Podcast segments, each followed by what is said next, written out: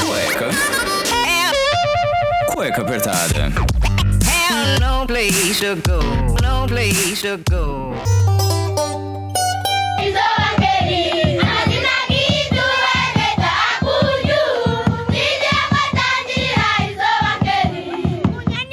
Muito bem, sejam bem-vindos a mais um programa do Cueca Apertada. Eu sou Rafael Silveira, seu criador e host desse podcast que a gente tenta abordar diversos assuntos e muitas vezes tentamos desmistificar os temas mais importantes que aparecem são pedidos por vocês ouvintes através do nosso Instagram, o arroba Cueca Apertada. E também, se você quer saber tudo com maior antecedência, mandar as perguntas para os nossos convidados, saber a pauta de todos os programas e até ajudar financeiramente, você pode ser o nosso padrinho. Sim, o Cueca Apertada tem o padrinho e eu tenho que agradecer a todos os nossos padrinhos que contribuem financeiramente com o nosso projeto aqui, que já está se encaminhando para o quarto ano. Então, se você quer ajudar, entra no www.padrim, o padrinha com m.com.br barra cueca apertada e seja um cueca apoiador. E já que a gente tá chegando no último dia de maio, relembrando que você ainda pode mandar o seu pedido de desculpas, chamar o crush pra sair, comer alguma coisa com o crush, falar um eu te amo ao vivo, a gente ligar pro teu crush, por que não? Pro nosso terceiro programa do Dia dos Namorados. Então entra lá no nosso Instagram, o arroba cueca apertada, e mande o seu recado, pode ser áudio, pode ser texto, o que você quiser. A criatividade é livre e com toda certeza será inesquecível. Lembrando que você tem mandar o seu recado até essa sexta-feira, que a gente já vai ter aí tudo bonitinho para ele sair no próximo programa já, o nosso especial do Dia dos Namorados.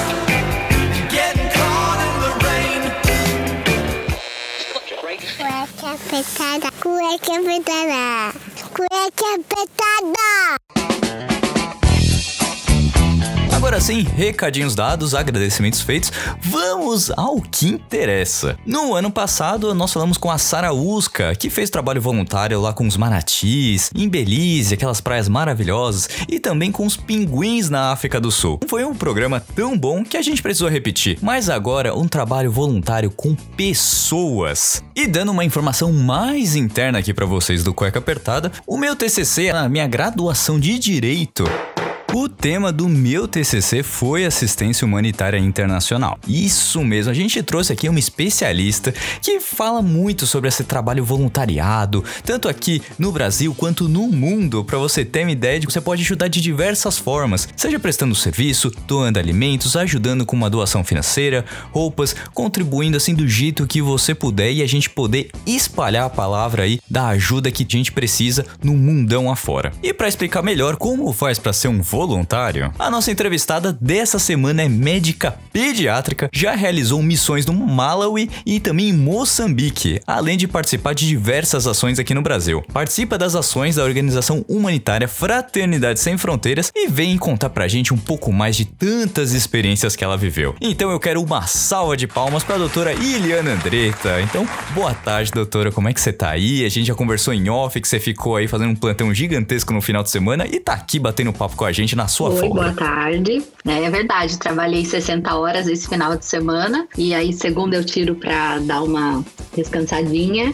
E aí tô usando esse período para conseguir conversar com vocês e abordar esse tema que para mim é tão importante. E eu tenho bastante carinho por esse assunto. Imagino, né? Porque você se doar pra ajudar as outras pessoas não é uma coisa que a gente vê muito por aí, mas quando tem, a gente tem que valorizar muito o profissional que faz. Verdade, tem bastante gente que acaba atuando nessa área, né? E a gente diz que é uma corrente do bem, né? Sim. Quanto mais pessoas derem as mãos e abraçarem essas causas, muito melhor a gente vai conseguir transformar o lugar que a gente vive, né? Com certeza. Então, já te agradecendo aí pelo tempo, né? Tá na folga. A gente aqui sempre Sim. gosta de perguntar, né? Quem que é o nosso convidado? Então, quem que é a Eliana que resolveu, mas também ajudar as outras pessoas, principalmente em áreas que precisam de ajuda? Como é que surgiu a ideia de começar o trabalho voluntariado pra você? Então, na realidade, eu decidi ser médica quando eu era criança, pequenininha. E aí eu já praticava ações voluntárias ali em torno dos meus 9, 10 anos, porque a minha família sempre teve um cunho muito forte em relação a isso, assim, de voluntariado, de ONG, igreja. Então eu cresci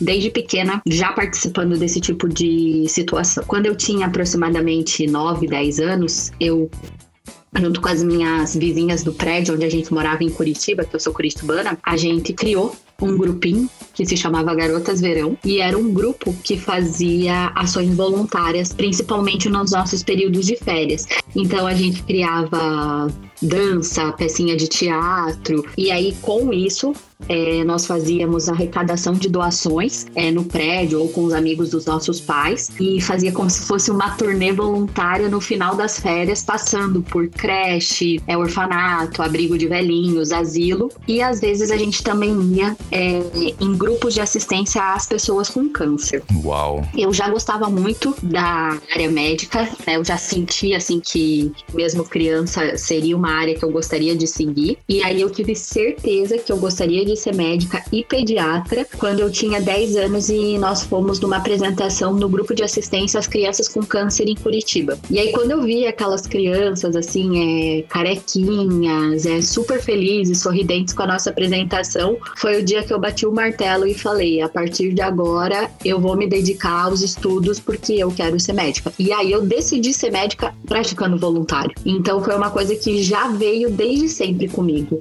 Né? Eu não fui médica primeiro e depois me dediquei ao voluntariado. Eu era voluntária e decidi ser médica. Então é uma coisa de anos e anos, né? Hoje eu tenho 32 e isso vem comigo desde que eu tenho 10.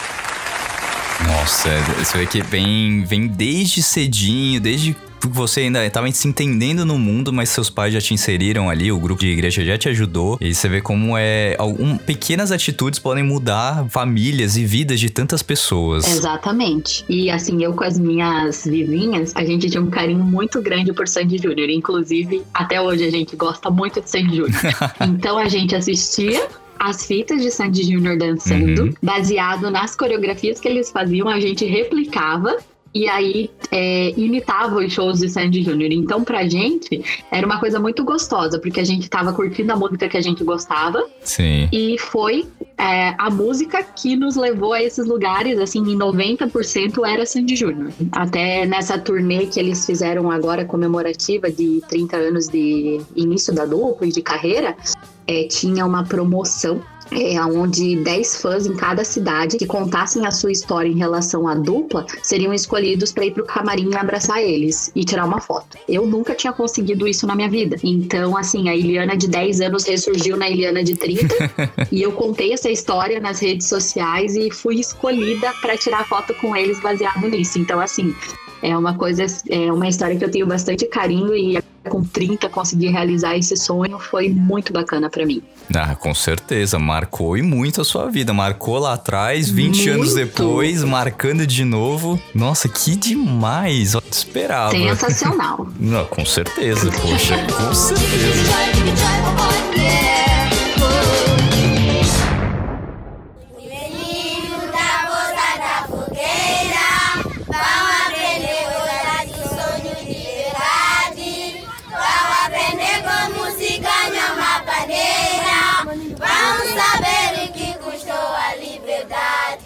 E a gente falou sobre essa questão, né, de você já vindo desde lá de trás. A gente conversou no programa passado com o major do Corpo de Bombeiros, o Major Diógenes, e ele falou que esse espírito de você ajudar o próximo é uma atitude de bombeiro. Poxa, ajudar uma pessoa que precisa, de estar tá ali. Isso incutido desde criança. Imagina se fosse todo mundo fazendo um pouquinho por vez. Acho que essa é a palavra que a gente tem que trazer para esse programa. É abra o abraço, que tá tão distante nos tempos de hoje, mas poder ajudar de alguma forma. Com certeza. Eu super concordo, porque existem muitas pessoas que são mais assim, é...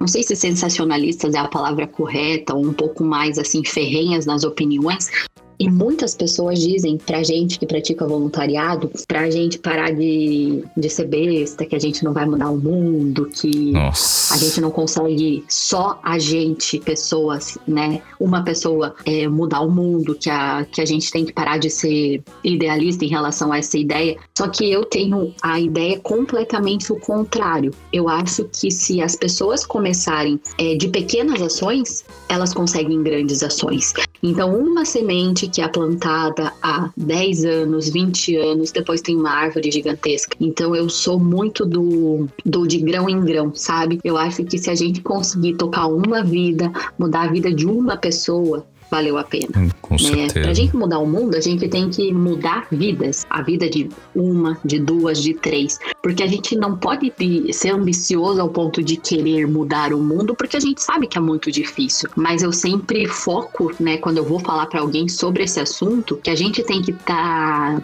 Empenhado e dedicado em mudar o mundo de pessoas, né? O mundo do João, o mundo da Carla, o mundo da Beatrice, que é uma história muito bonita que eu tenho no Malawi também. Então, por eu ter mudado o mundo da Beatrice naquele período e o mundo da família dela, é aí que vale a pena. Não o mundo inteiro, porque a gente sabe que não tem essa capacidade. Então, mudando o mundo de pessoas, a gente consegue transformar o mundo num lugar melhor. E você falou da- dessas pessoas, né, que você atendeu tal. Como é que foi essa ideia de ir pro Malawi, de ir pra Moçambique? Ir, a ir além, né? Porque a gente vê um país que a gente precisa tanto aqui, mas a gente sabe que em outros precisam de muito mais. E tem muito. A gente, a gente vê essas propagandas de Médicos Sem Fronteiras, enfim, que são muito fortes, né? Que te cativam, poxa, eu preciso ajudar de alguma forma. E vendo o seu Instagram, principalmente, tantas crianças ali, você abraçando, ajudando, cuidando. Como que foi você ter essa sementinha e falar, olha, eu preciso ir pra África pra ajudar essas crianças? Então, a África é, surgiu assim desde muito tempo assim na na minha vida. Quando eu era acadêmica de medicina, eu tinha muita vontade de ir para algum lugar assim longe e atuar como médico sem fronteiras. Uhum, Acontece que eu tenho bastante dificuldade com inglês. certo. E para você ir para um lugar desse, você tem que ser fluente em inglês ou francês. E eu, por diversas vezes, tentei fazer cursos de inglês e acabei parando no meio do caminho por dificuldade e isso me faltava. Sem contar que ir para o Médico Sem Fronteiras é uma coisa que você tem uma dedicação de um período X, que é de seis meses, um ano, e assim, literalmente fora, imerso naquele, naquele é, emprego, né? Sim. E isso pra mim também era muito difícil, porque acabou que desde que eu me formei e comecei a fazer a residência, eu fiz pediatria e logo na sequência eu entrei pra medicina intensiva pediátrica. Então eu trabalho no UTI pediátrica também, eu sou intensivista. E eu acabei conseguindo empregos muito bons na minha área. Então são coisas difíceis de se inserir nesse mercado de trabalho. E como eu não tinha a língua estrangeira, eu não passaria na prova de proeficiência. Então isso acabou ficando adormecido e eu fiquei com muita vontade de ir para fora para ajudar as pessoas que realmente vivem na linha da miséria, né? Que é muito diferente de pobreza. Eu achava que era uma coisa completamente inalcançável quando eu tive essa vontade. É, porque a gente acaba que vê pessoas famosas que vão para África, né? E você olha aquilo e pensa: meu Deus, deve ser muito caro tá lá, deve ser muito difícil ir, deve ser difícil conseguir uma vaga. E acaba que você se conforma com aquela situação e acha que vai ser uma coisa só para sonhar e não realizar. E aí, há alguns anos, eu conheci uma pessoa que estava na Fraternidade Sem Fronteiras e foi para uma caravana. A Fraternidade Sem Fronteiras é a ONG que eu faço parte, né? Que eu sou voluntária hoje, que é o meu grande. Hoje em dia eu digo que a minha, é a minha religião, né? Eu sou é, testemunha da Fraternidade Sem Fronteiras. E eu vi que essa pessoa que era próxima a mim foi, e aí eu fui conversar com ela e percebi que era muito mais acessível e muito mais próximo da minha realidade do que eu poderia imaginar. E fui me informar, valores, tempo, inclusive que era um fator limitante para mim. E aí eu vi que o tempo era 10, 15 dias, acabava que não passava disso, porque a gente vai nas caravanas para esses lugares. Ah, entendi. Então, é uma coisa que qualquer pessoa que se organizar financeiramente consegue. E inclusive a parte de tempo também consegue. Porque uma coisa é você sair 15 dias da tua realidade, outra coisa é você sair seis meses, um ano. Exato. Então isso acaba sendo limitante para muitas pessoas. E quando eu percebi que era uma coisa palpável, eu fui atrás. E aí eu me inscrevi para uma caravana, que era a caravana de julho. no Malawi no ano de do, eh, 2019, que faz dois anos, vai fazer dois anos agora. E aí eu fiquei super ansiosa, porque a gente responde algumas perguntas, alguns questionamentos e fica aguardando, no caso, ser selecionado. Eles têm os critérios deles em relação ao que a gente preenche lá, para poder chamar as pessoas, né? Porque são vários inscritos e um, um tanto X de vagas, porque onde a gente se aloja, tudo não comporta muitas pessoas. Então não dá para todo mundo que quer ir, ir naquela vez. Então eu fiquei muito, muito, muito esperançosa aguardando, até que um dia eu recebi uma mensagem no telefone dizendo que eu tinha sido selecionada para estar tá indo nessa caravana. É. E aí eu fiquei extremamente animada, feliz, encantada. E eu fui assim com uma ideia de ajudar, é, me dedicar a essas pessoas, de trabalhar em prol do bem, né? E acaba que quando a gente vai, a gente vê que é muito diferente do que a gente imagina, né? O voluntariado nesses lugares. Foi um, um crescimento pessoal gigantesco, profissional gigantesco. E aí a gente passou lá cerca de, acho que foram 11 dias de trabalho. Mas assim, ah, parece pouco, mas 11 dias de trabalho numa caravana de saúde é trabalho que não tem fim, sabe? Você atende muita gente. Eu atendi muito muita criança, muita criança mesmo. E lá no Malawi, a gente atua é, no campo de refugiados, né? Porque o Malawi, ele é um país da África onde recebe refugiados dos países é, adjacentes, refugiados de guerra, uhum. né? Então existe lá campo de refugiados que são as pessoas que chegam no Malau e não tem para onde ir. E ao mesmo tempo não é assim, cheguei no Malau e vou para algum lugar que eu queira, vou pegar um apartamento, uma casa, não. Todo mundo que chega lá e é refugiado tem que ficar no campo de refugiados. E assim, eram coisas que eu não tinha ideia o que era ser um refugiado, o que era um campo de refugiados, de que forma essas pessoas viviam, né, como que eles se alimentavam, que eles não tinham como trabalhar, a situação que eles moravam. Então, para mim foi um choque de realidade assim absurdo. E a gente monta tendas junto com a Acnur, né, que é o Alto Comissariado das Nações é, Unidas. dos Refugiados das Nações Unidas. E aí eles montaram tendas de atendimento pra gente e aí a gente atuou lá.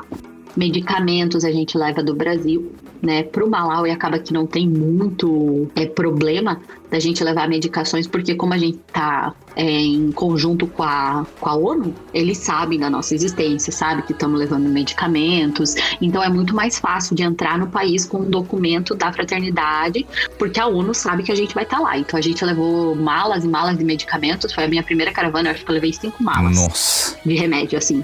Fiz campanha, tirei de caixinha, separei. Meu Deus do céu, foi muito remédio.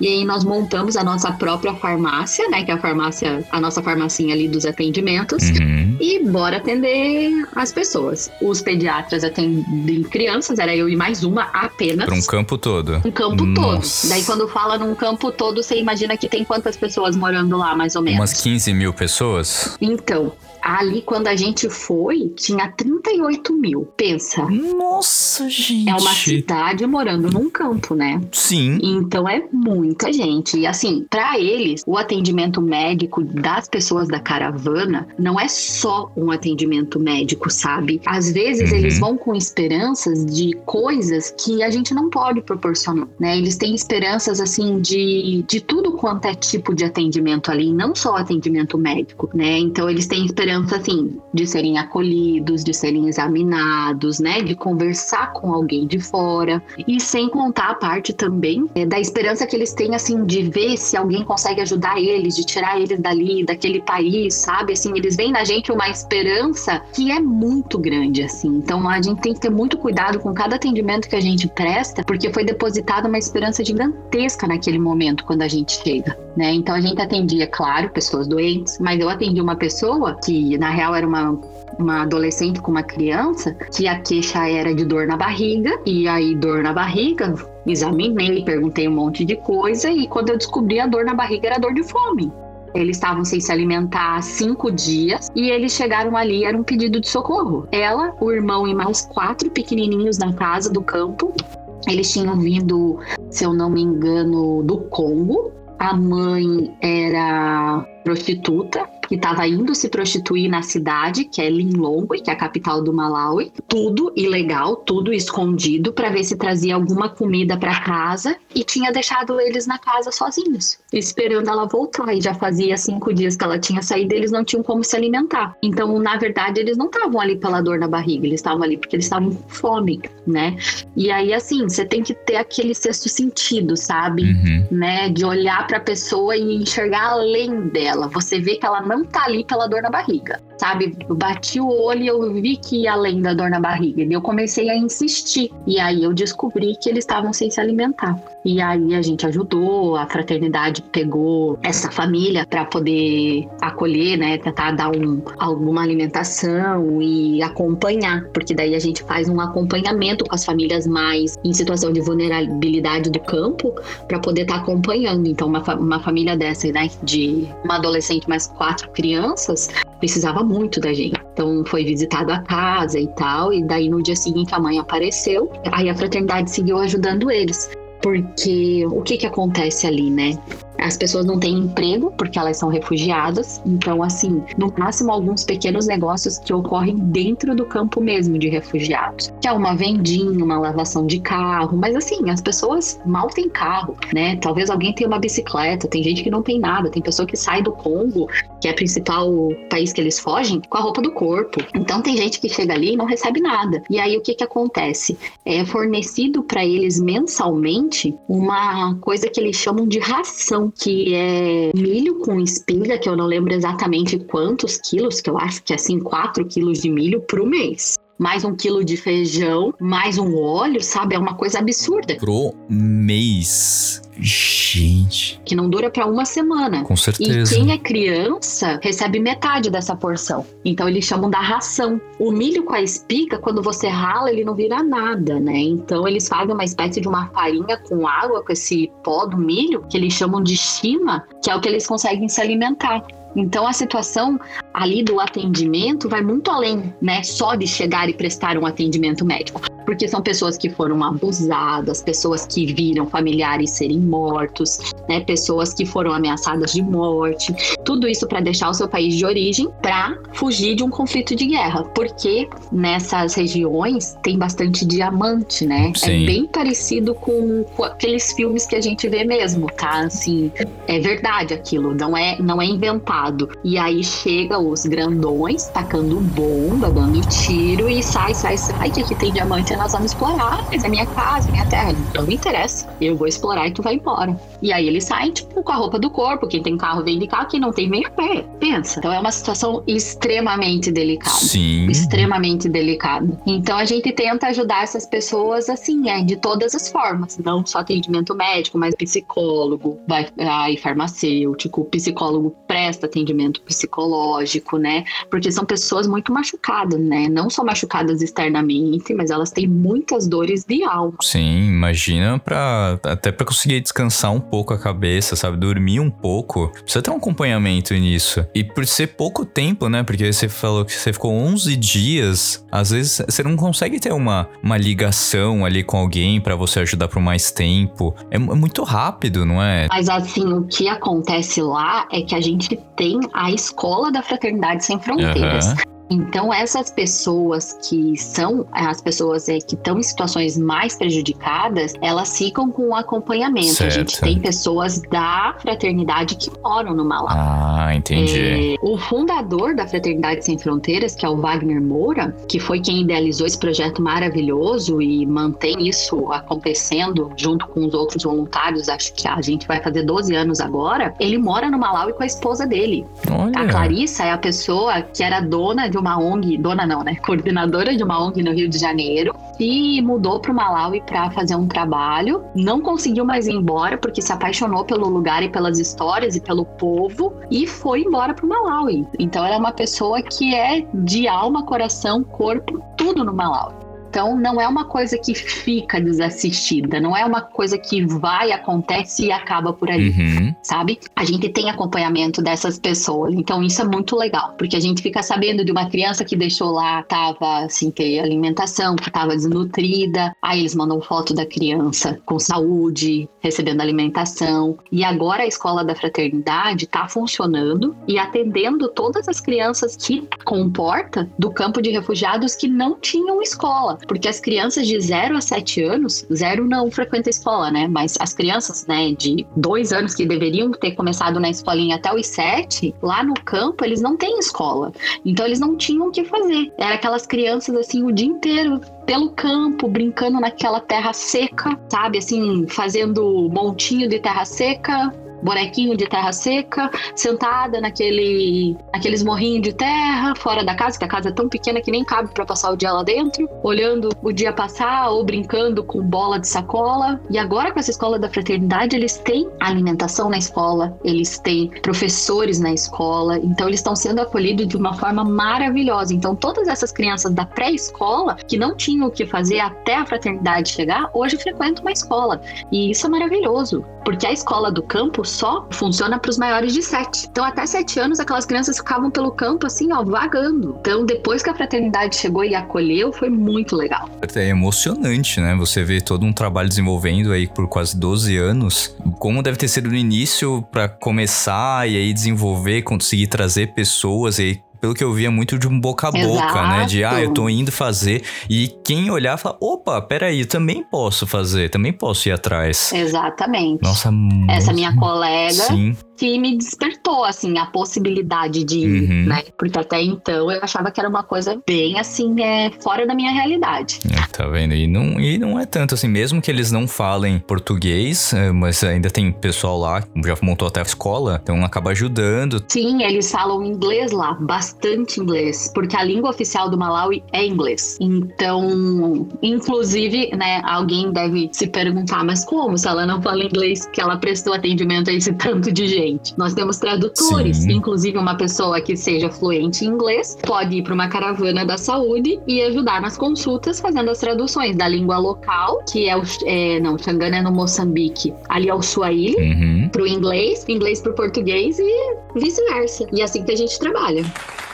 E aí a pessoa vai também com, com a Fraternidade Sem Fronteiras, mas aí já com o serviço de, de tradução. Sabe, já que ela fala inglês, fala bem, fluente, Uhum. uma pessoa agilizada, a gente já coloca junto com um médico que não fale, que era o meu caso. Sim. E aí eu, eu fiquei com uma menina me ajudando, guriazinha sensacional, ela tinha 17 anos e foi com a mãe. Aí Nossa. quando é assim, adolescente e vai com o familiar, pode. Certo.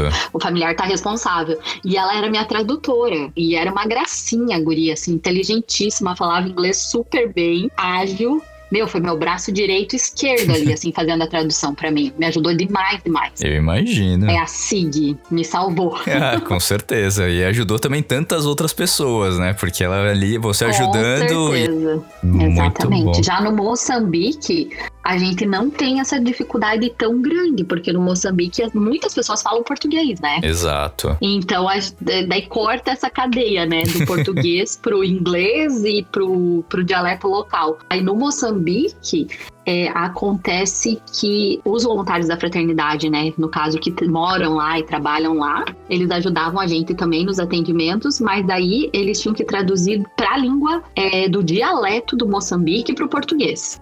Aí a Sim. gente contava com a ajuda dessas pessoas, que eram geralmente os professores das escolas da fraternidade, nas aldeias, que a gente vai para as aldeias daí prestar atendimento, que é outra realidade, que não tem a ver com refugiados no Moçambique. E aí as traduções são feitas pelos professores pela língua local. Então a gente vai no Moçambique, nas aldeias. É, hoje em dia, se eu não me engano, são 18 é, aldeias que são acolhidas pela Fraternidade Sem Fronteiras. Uau. E aí essas crianças elas têm as refeições na escola, então elas vão para a escola porque elas sabem que elas vão comer, né? A Uhum. fraternidade cede de segunda a sexta, tá? Elas não comem sábado e domingo, em- na grande maioria das vezes, um prato de arroz com feijão e quando dá tem carne. É assim mais difícil. Mas elas já vão super felizes porque elas sabem que elas vão se alimentar de segunda a sexta. Então, isso levou as crianças muito para a escola no Moçambique. E quando a gente vai para uma aldeia, é a coisa mais linda de ver, porque eles recebem a gente com apresentação, com canto, com decoração nas árvores. É, meu Deus, assim, ó, me arrepia tudo só de lembrar como é a recepção quando a gente chega. E aí eles chamam a gente de padrinho e madrinha, porque Ah, pra eles acontecerem, que nem o cueca tem, Os a padrinhos. gente também tem os padrinhos e as madrinhas, que são quem faz isso acontecer de verdade. Sim. É, pelos apadrinhamentos, nós conseguimos fazer a fraternidade girar e funcionar, porque é uma coisa completamente voluntária. Sim. Então, eles cantam pra gente, bem-vindos, padrinhos, madrinhas, e fazem dança, e é muito emocionante. Então, quando a gente vai, eles estão lá e eles estão sem os pais, porque os pais Nossa. geralmente estão nas, nas cabanas, né, que moram, e é longe. Então, tem gente que não consegue caminhar até lá porque vai ter médico ou por alguma coisa. Então, a gente presta o atendimento pra criança. E tu tem que ver como eles são resilientes, assim, sabe? Se olhar pra uma criança de 10 anos que sabe te dizer o que tá sentindo, sabe? O que tem, qual é o problema, do que que eu posso ajudar. É sensacional, assim. Imagina. Sabe, eles são, eles são assim crianças, né, em alma de adulto, assim, sabe? Porque eles são um povo muito sofrido, muitos são órfãos, sabe? Então muitos têm que se governar Sim. sozinho, sabe? Lutar sozinho, porque lá tem muito HIV, então muitas pessoas ainda falecem de HIV lá. E aí acontece que as crianças ficam órfãs e ficam na casa de um, né, na casa, na cabaninha de um, na cabana de outro, e aí vão pra escola, se alimentam de segunda a sexta e ficam esperando segunda-feira a escola voltar para eles conseguirem se alimentar de novo. E aí com a pandemia isso foi super complicado, porque as crianças não podiam sair para ir para a escola. E sim, para a escola eles não se alimentavam. Então a gente teve que fazer várias campanhas para conseguir fornecer alimento para eles passarem o mês fora da escola e cozinharem nas próprias casas. Mas tem todo o fator limitante de cozinhar nas aldeias, porque eles precisam pôr fogo, acaba que como a criança leva comida para casa, é quem tem pai, né, irmãos, avós comem junto Sim. e a comida acabava mais rápido. Então a gente levantou muita campanha para conseguir suprir essa deficiência financeira que deu, principalmente pela alta do dólar também Exato. porque tudo a gente paga em real, o apadrinhamento, onde a grande maioria é brasileira, e aí um real hoje em dia não vale quase nada perto do que valia antigamente. Então, com 50 reais, antes a gente conseguia apadrinhar uma criança, que não é uma criança específica, é só um número, né? Porque hoje em dia a fraternidade cresceu muito e não, não tem como ter essa... Esse essa... direcionamento específico para cada criança. E- Exato. Mas é, com 50 você tinha certeza que você conseguia pôr uma criança na escola e alimentar ela por um mês. Hoje em dia, infelizmente, esse valor é mais caro, né? Porque Moçambique as comidas são compradas em dólar. É, no Malawi também é dólar. É, a moeda do Malawi é extremamente desvalorizada. A do Moçambique também é, mas é um pouco menos. Uhum. Mas o Malawi é assim, é um real nosso vale 0.000 kwacha, que é o dinheiro deles, assim, é muito desvalorizado. Então a gente foi atrás de muitos padrinhos, madrinhas, campanha, resgatando quem já tinha sido padrinho um dia, para conseguir manter ajudando todas essas crianças, né, para não deixar eles sem o atendimento que a fraternidade já prestava. Eu imagino. E a gente falando assim, como que é uma rotina? Porque você também, eh, você deve ter um alojamento, que deve ser só uma cama ali pra Uhum. você, aí você acorda de manhã, come uma coisinha também, porque também não pode ficar esbanjando muita coisa, e vai pro atendimento até a noite. Isso, o que a gente faz é bem parecido nas duas caravanas, por mais que os- o tipo de atendimento seja diferente.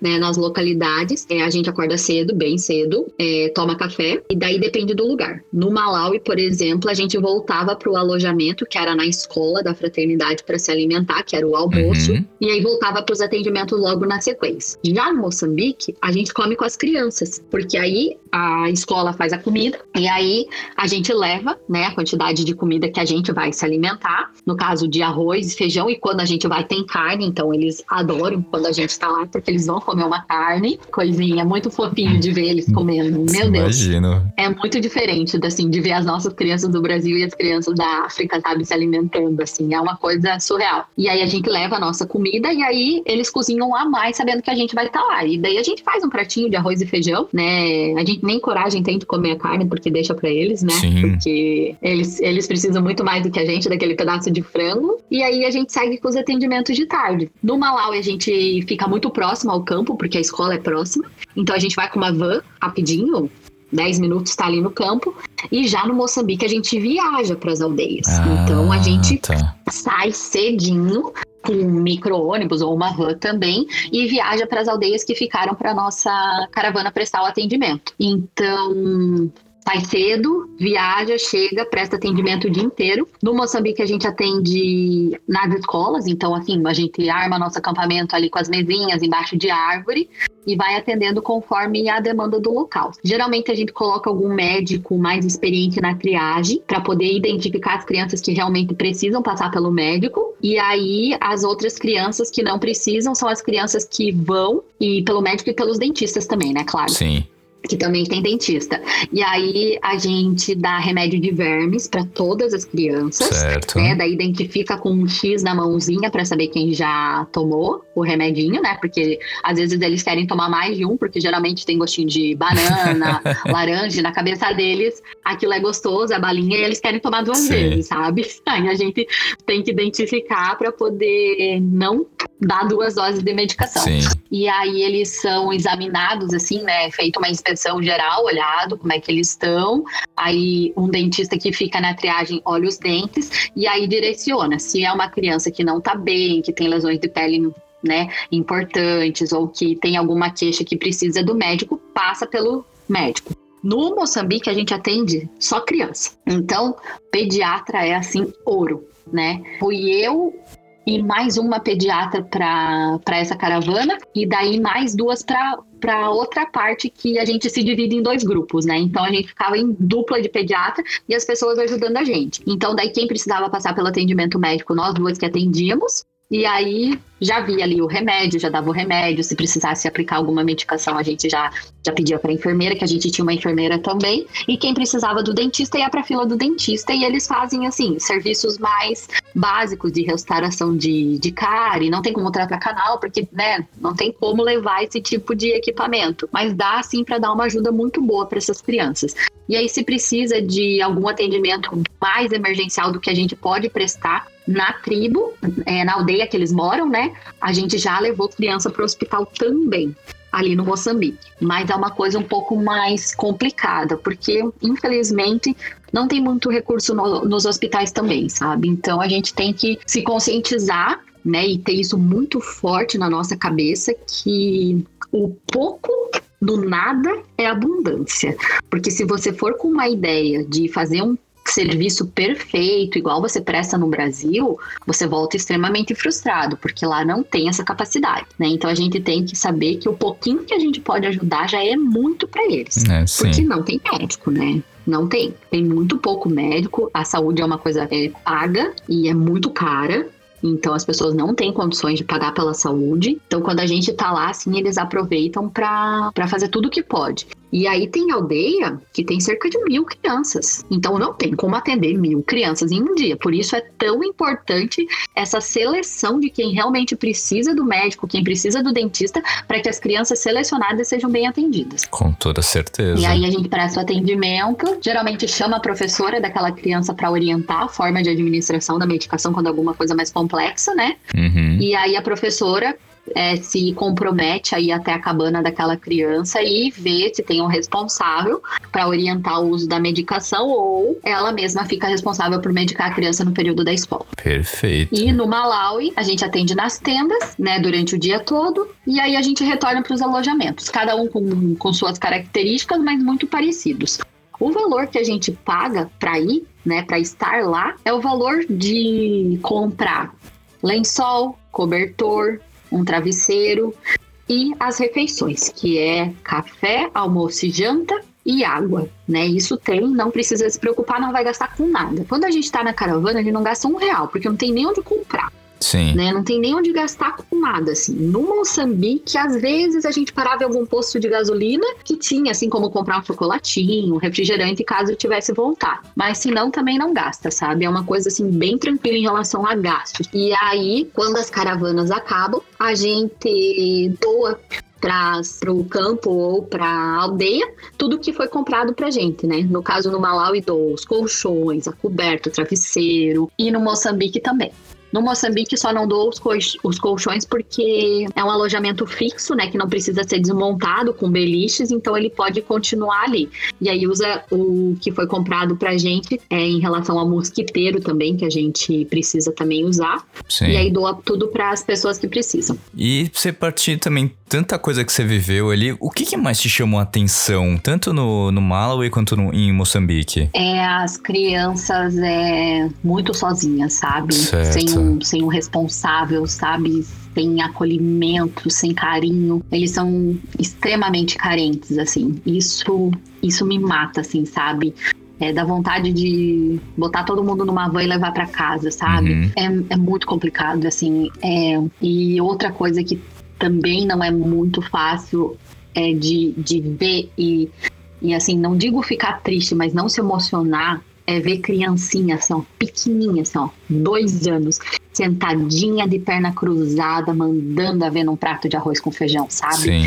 É, é muito bonitinho de ver. Eles são, eles são muito resilientes, assim, eles são muito fortes. Nossa, que demais E Teve uma emocionante. cena que me chamou muito a atenção, que foi quando a gente estava numa aldeia no Moçambique, no segundo dia de atendimento. Então a gente também leva as crianças para escovar os dentes. Então a gente leva escova de dente, pasta e pega água num galão e canequinhas. E aí a gente, o pessoal que vai de voluntário, né, que não tá atendendo as outras demandas, vai, ensina a escovar o dente, se tem dentista, o dentista vai orientando como que escova e a gente entrega para eles uma escovinha de dente, porque a pasta é boa, ok, mas é melhor que eles escovem sem a pasta do que eles não escovem o dente, né? Então, geralmente, uma vez por ano, eles ganham uma escovinha de dente, é quando vai a caravana para a aldeia deles, e aí eles usam essa escova até a gente voltar no outro ano.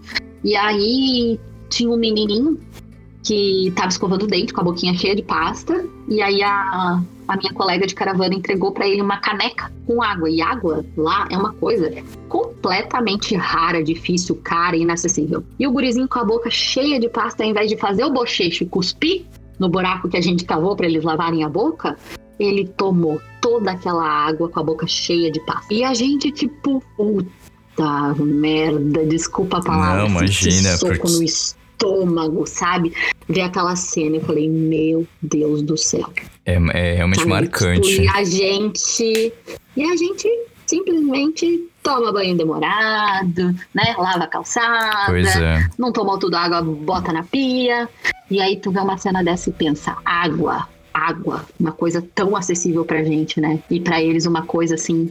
Não, e se tu visse o gosto que aquele menino tomou, a canequinha com a boca cheia de pasta, assim, coisa é, diferenciada mesmo de viver. Cê, cê é aquele, aquela mistura de emoções, né? Você não sabe se. Não, não faz isso, mas eu sei que você precisa e quer tomar uma água, né? Aquele sentimento de não sei o que fazer. Não, deixa É, ele ser deixa. feliz, né? Se ele Deixa- queria. Pra ele foi bom. Exato. Pra mim foi maravilhoso. No momento que você tava falando, eu senti um choque, mas agora pensando na situação, eu falo, poxa, foi tão bom pra ele. Não Foi. tem, não tem o que falar, assim, de, de, de repreender ou qualquer coisa. Deixa. Não, com certeza. E aí, o custo, então, é, são só com, com esse tipo de material. Passagem aérea, que você vai direto com a caravana. tudo, tudo é custeado pelo caravaneiro. Tudo. Até mesmo porque se a fraternidade se propor a custear alguma coisa, ela tira da doação que é proposta para ser direcionada para todos os projetos, né? Então não tem como, sabe?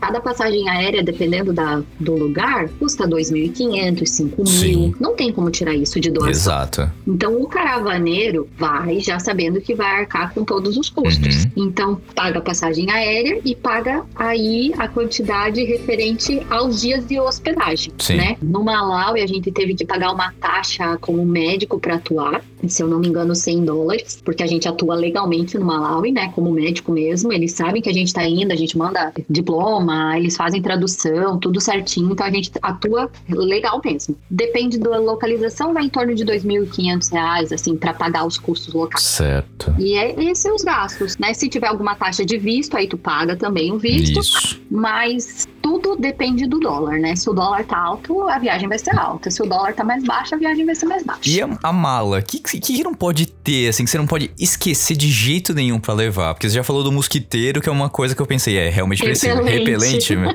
Repelente, tem que ter repelente, porque a gente fica em região endêmica de febre amarela Tá. e malária, né? E malária, dependendo da malária, é uma doença muito séria também, né? Sim. Então a gente se protege bastante assim com repelente.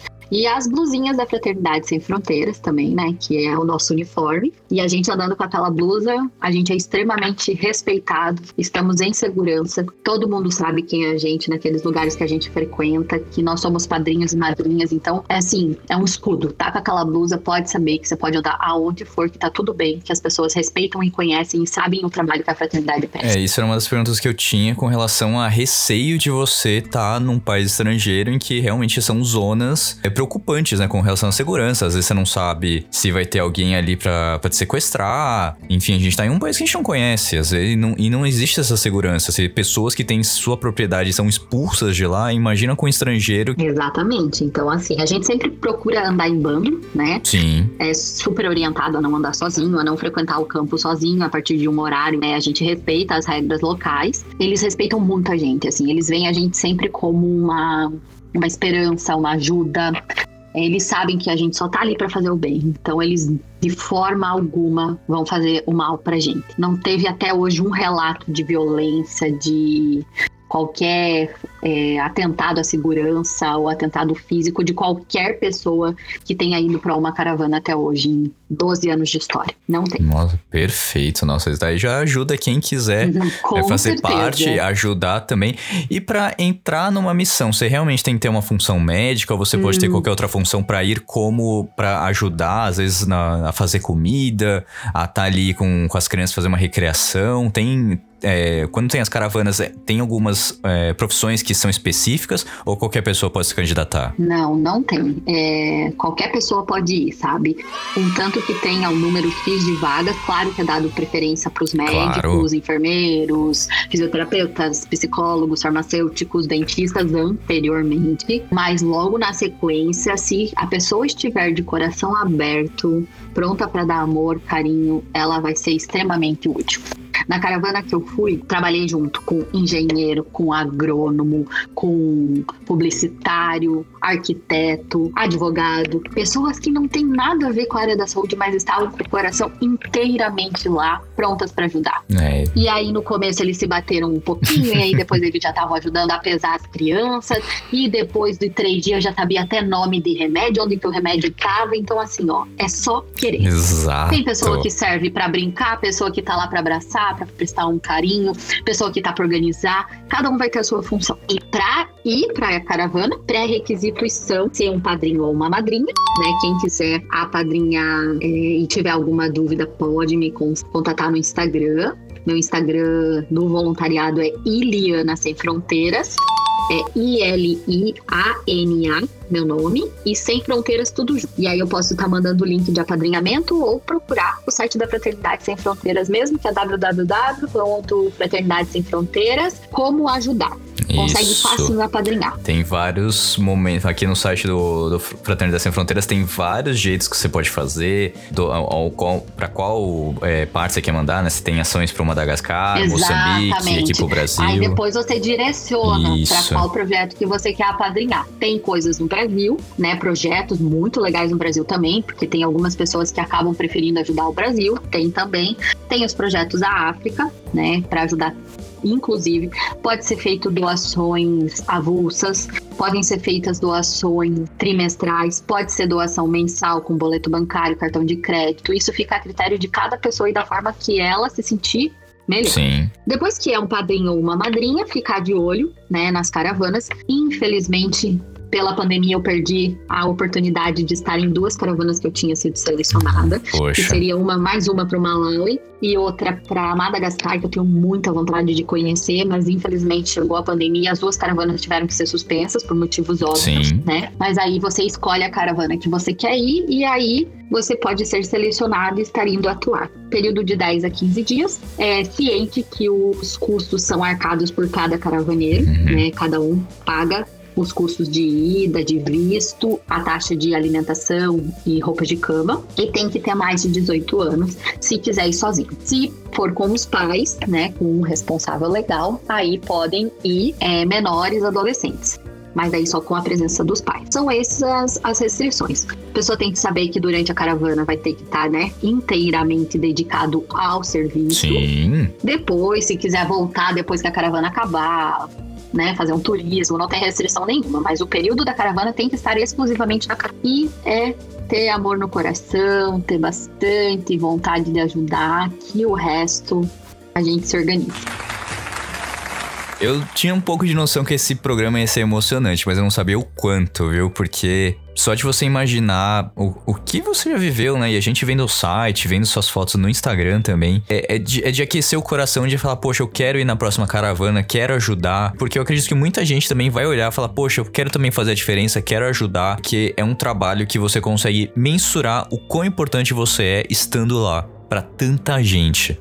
Não, e uma coisa assim, pra né, finalizar todo esse raciocínio, todos esses relatos, que eu acho muito importante que todo mundo que estiver escutando saiba que quando a gente vai para uma viagem dessa, para um trabalho desse, a gente vai com uma ideia, né? A gente vai com uma ideia de ajudar, né? A gente vai com a ideia de transformar a vida de pessoas. Mas quem é ajudado e quem tem a vida transformada é a gente, o voluntário. É, você nunca vai voltar igual você foi. Nunca pode ter certeza que você vai voltar uma pessoa diferente, melhor, com uma consciência social muito diferenciada. Então, quem vai para uma viagem dessa nunca volta mesmo. O coração se remodela, é, você aprende a ver Deus em outros lugares. né? Você vê que religião não é apenas igreja, que religião é fazer o bem para o próximo, que religião é secar uma lágrima, é estender uma mão, dar um prato de comida, dar um sorriso. Isso é religião. Isso é encontrar a Deus também. Não só igreja, não só orações feitas. Então, por ter essa oportunidade de, encontrar Deus de tantas formas, eu voltei é, moldada em outra forma. Hoje em dia eu sou outra pessoa por ter conhecido esse, essa realidade, esse trabalho e não me vejo mais vivendo longe disso, né? Eu não vejo a hora que a pandemia acabe para eu poder me jogar para mais uma caravana e quantas outras eu puder e quantas outras eu tiver condições. Existem caravanas de educação, caso né, tenha pessoas da área da educação escutando. Existem caravanas da família, onde vão é, crianças, adolescentes com os familiares e tem outro tipo de contato e vivência. Então, quem tiver vontade mesmo de conhecer e ir, existem diversas oportunidades de estar lá. Não só sendo médico, enfermeiro, dentista. Nossa, maravilha. Acho que é o, o, o melhor que a gente pode fazer é realmente abrir pra todo mundo e falar, gente, faça um trabalho voluntário. Se você não puder ir, tem, pode contribuir financeiramente ali no site da Eternidade Sem Fronteiras, que você com certeza vai ajudar muito, muito, muito, muito mesmo. Seja uma doação que seja, já ajuda e muito tanta gente que precisa. Com certeza. Você não tem noção da diferença que a gente pode fazer na vida dessas, dessas crianças, principalmente, né? Bem, doutora, é, se quiser passar de novo o seu Instagram pra gente deixar aqui registrado mais uma vez, pessoal, te seguir, ver ali todo, tudo que você já fez, tudo que você vai fazer ainda, se a próxima caravana quando sair, deixar também, se tiver as redes sociais da fraternidade, acho que seria bacana a gente repetir pra deixar aqui pro pessoal que ficou até o finalzinho escutando tantos relatos emocionantes aqui no podcast. Com certeza. Então vamos lá. www ponto fraternidade sem fronteiras fronteiras com s no final ponto org ponto br. O instagram da fraternidade é arroba fraternidade sem fronteiras muito fácil de encontrar. E o meu né Instagram de voluntariado, é o Instagram onde eu divulgo essa mensagem de medicina, amor e voluntariado, é arroba Iliana, Iliana Sem Fronteiras também, que eu sou sem fronteiras aonde quer que eu vá. né? Não só no Brasil, mas em todos os lugares. Eu acho que a gente tem que ser, ser sem fronteiras, né? No amor, em tudo que a gente está praticando. Então eu adotei esse sobrenome da fraternidade, onde eu espero é, honrar para sempre esse sobrenome de voluntariado que eu adotei para ser meu também. Tá Perfeito. Então, eu acredito que seja isso. Foi um programa muito emocionante. Eu acredito que muita gente vai escutar e simpatizar, querer ajudar. A gente espera que toda ajuda chegue a todos os cantos que a gente puder alcançar. E eu encerro mais um programa do Cueca Apertada, assim, não naquele mega alto astral, falando alto, brincando, mas com um calor no coração. E se você puder ajudar, ajude, porque a gente precisa ajudar todo mundo que for possível, tá bom? Um beijo a todos e até o próximo programa com mais amor e carinho no coração, que vai ser o nosso especial do Dia dos Namorados, tá bom? Um beijo a todos e até o próximo programa. Tchau!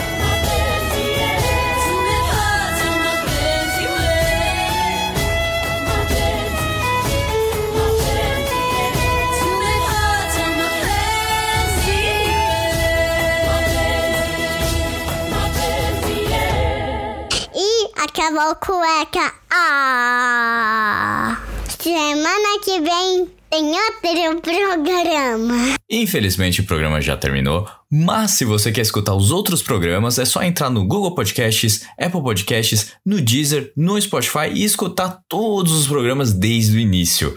Lembrando sempre que esse programa foi editado mais uma vez por mim, Rafael Silveira.